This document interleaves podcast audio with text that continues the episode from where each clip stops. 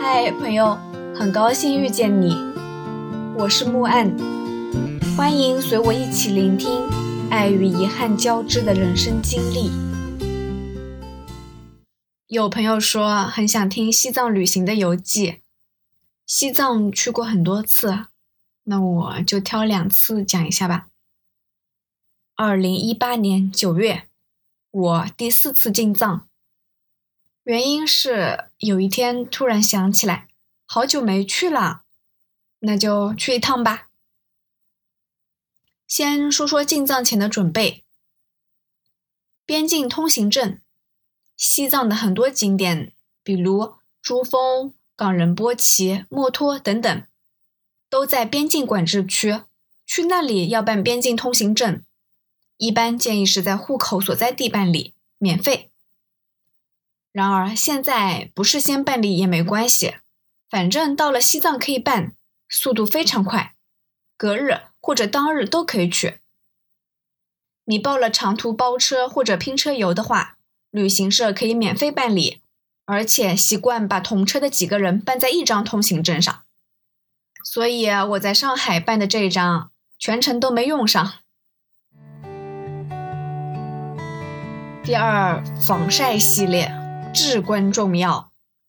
墨镜保护眼周或者凹造型的利器。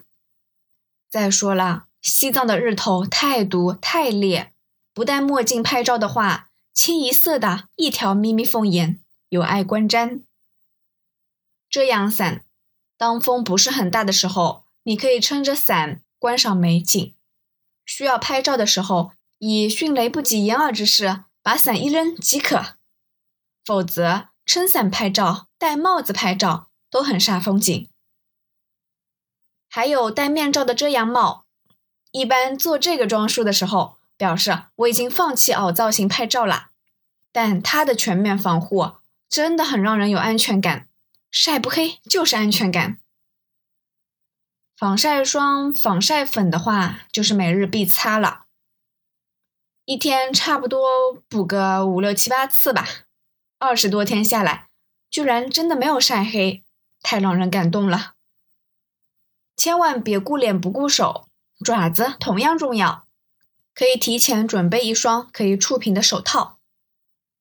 最后，一般走长的路线，不管是阿里南线、珠峰线，还是阿里大北线，最好都带上隔脏睡袋。别问为什么，带就行了。最后还有一些润唇膏、补水喷雾、面膜都可以带上。我在拉萨买了一瓶依云的喷雾，我把它叫“爽一秒”。当你身处大北线，鼻腔内干涸的充满了沙土气，甚至隐约出现血丝的时候，不妨喷上两下，享受一下瞬间的清爽。尽管一秒钟过后没个卵用。面膜我带了二十六张，早一张晚一张。还不够用，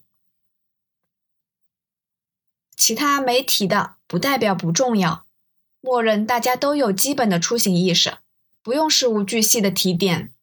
比如衣服总得带齐吧，不管哪个季节，只要经过珠峰，记得把自己最厚的行头带上，那山风能把你的脑袋骨吹透。我记得在珠峰时，我头戴毛线帽，围了厚围巾。上身穿了保暖秋衣、抓绒衣、羽绒服、冲锋衣，下面穿了保暖秋裤、厚绒裤、冲锋裤。嗯，还是冻得不住哆嗦。二零一零年我第一次进藏，坐的是火车，西宁至拉萨，K 九八幺幺次，西发西至，晚上睡觉，白天看景。应我五百二十三元。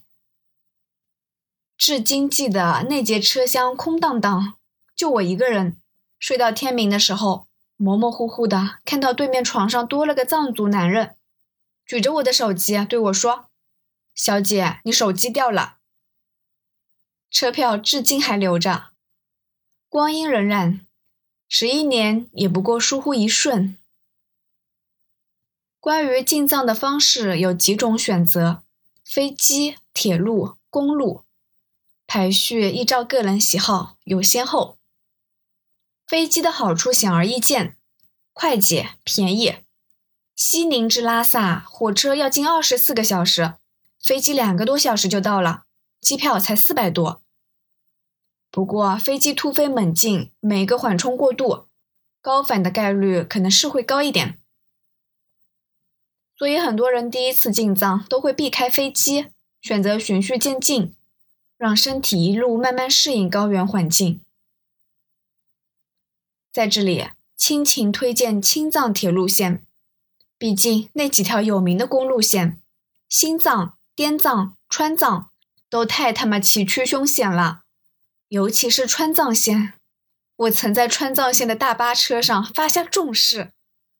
但凡老子这趟活着出去，绝不坐车再走川藏。做人要守信，不知道川藏线是不是修得更好了。反正我这辈子是彻底告别它了。青藏铁路线又被称为观景线，据说一路风景如画，脏兮兮的车窗都挡不住湖光山色。关于高反，又称高原反应。高山病，如头痛、失眠、呼吸困难等等，一般情况下休息一两天，身体就会适应了。当然，也有死活适应不了的，只能立马返回平原地区。高反这事吧，跟很多朋友聊过了，最后总结了一个字：命。没什么规律可循的，就是命。比如说我的朋友邱小姐。大半个地球都跑过了，在南极那种地方还换了泳衣跳了趟海。然而他在西藏高反，头痛、喘不上气、颅压升高，吸氧都没用。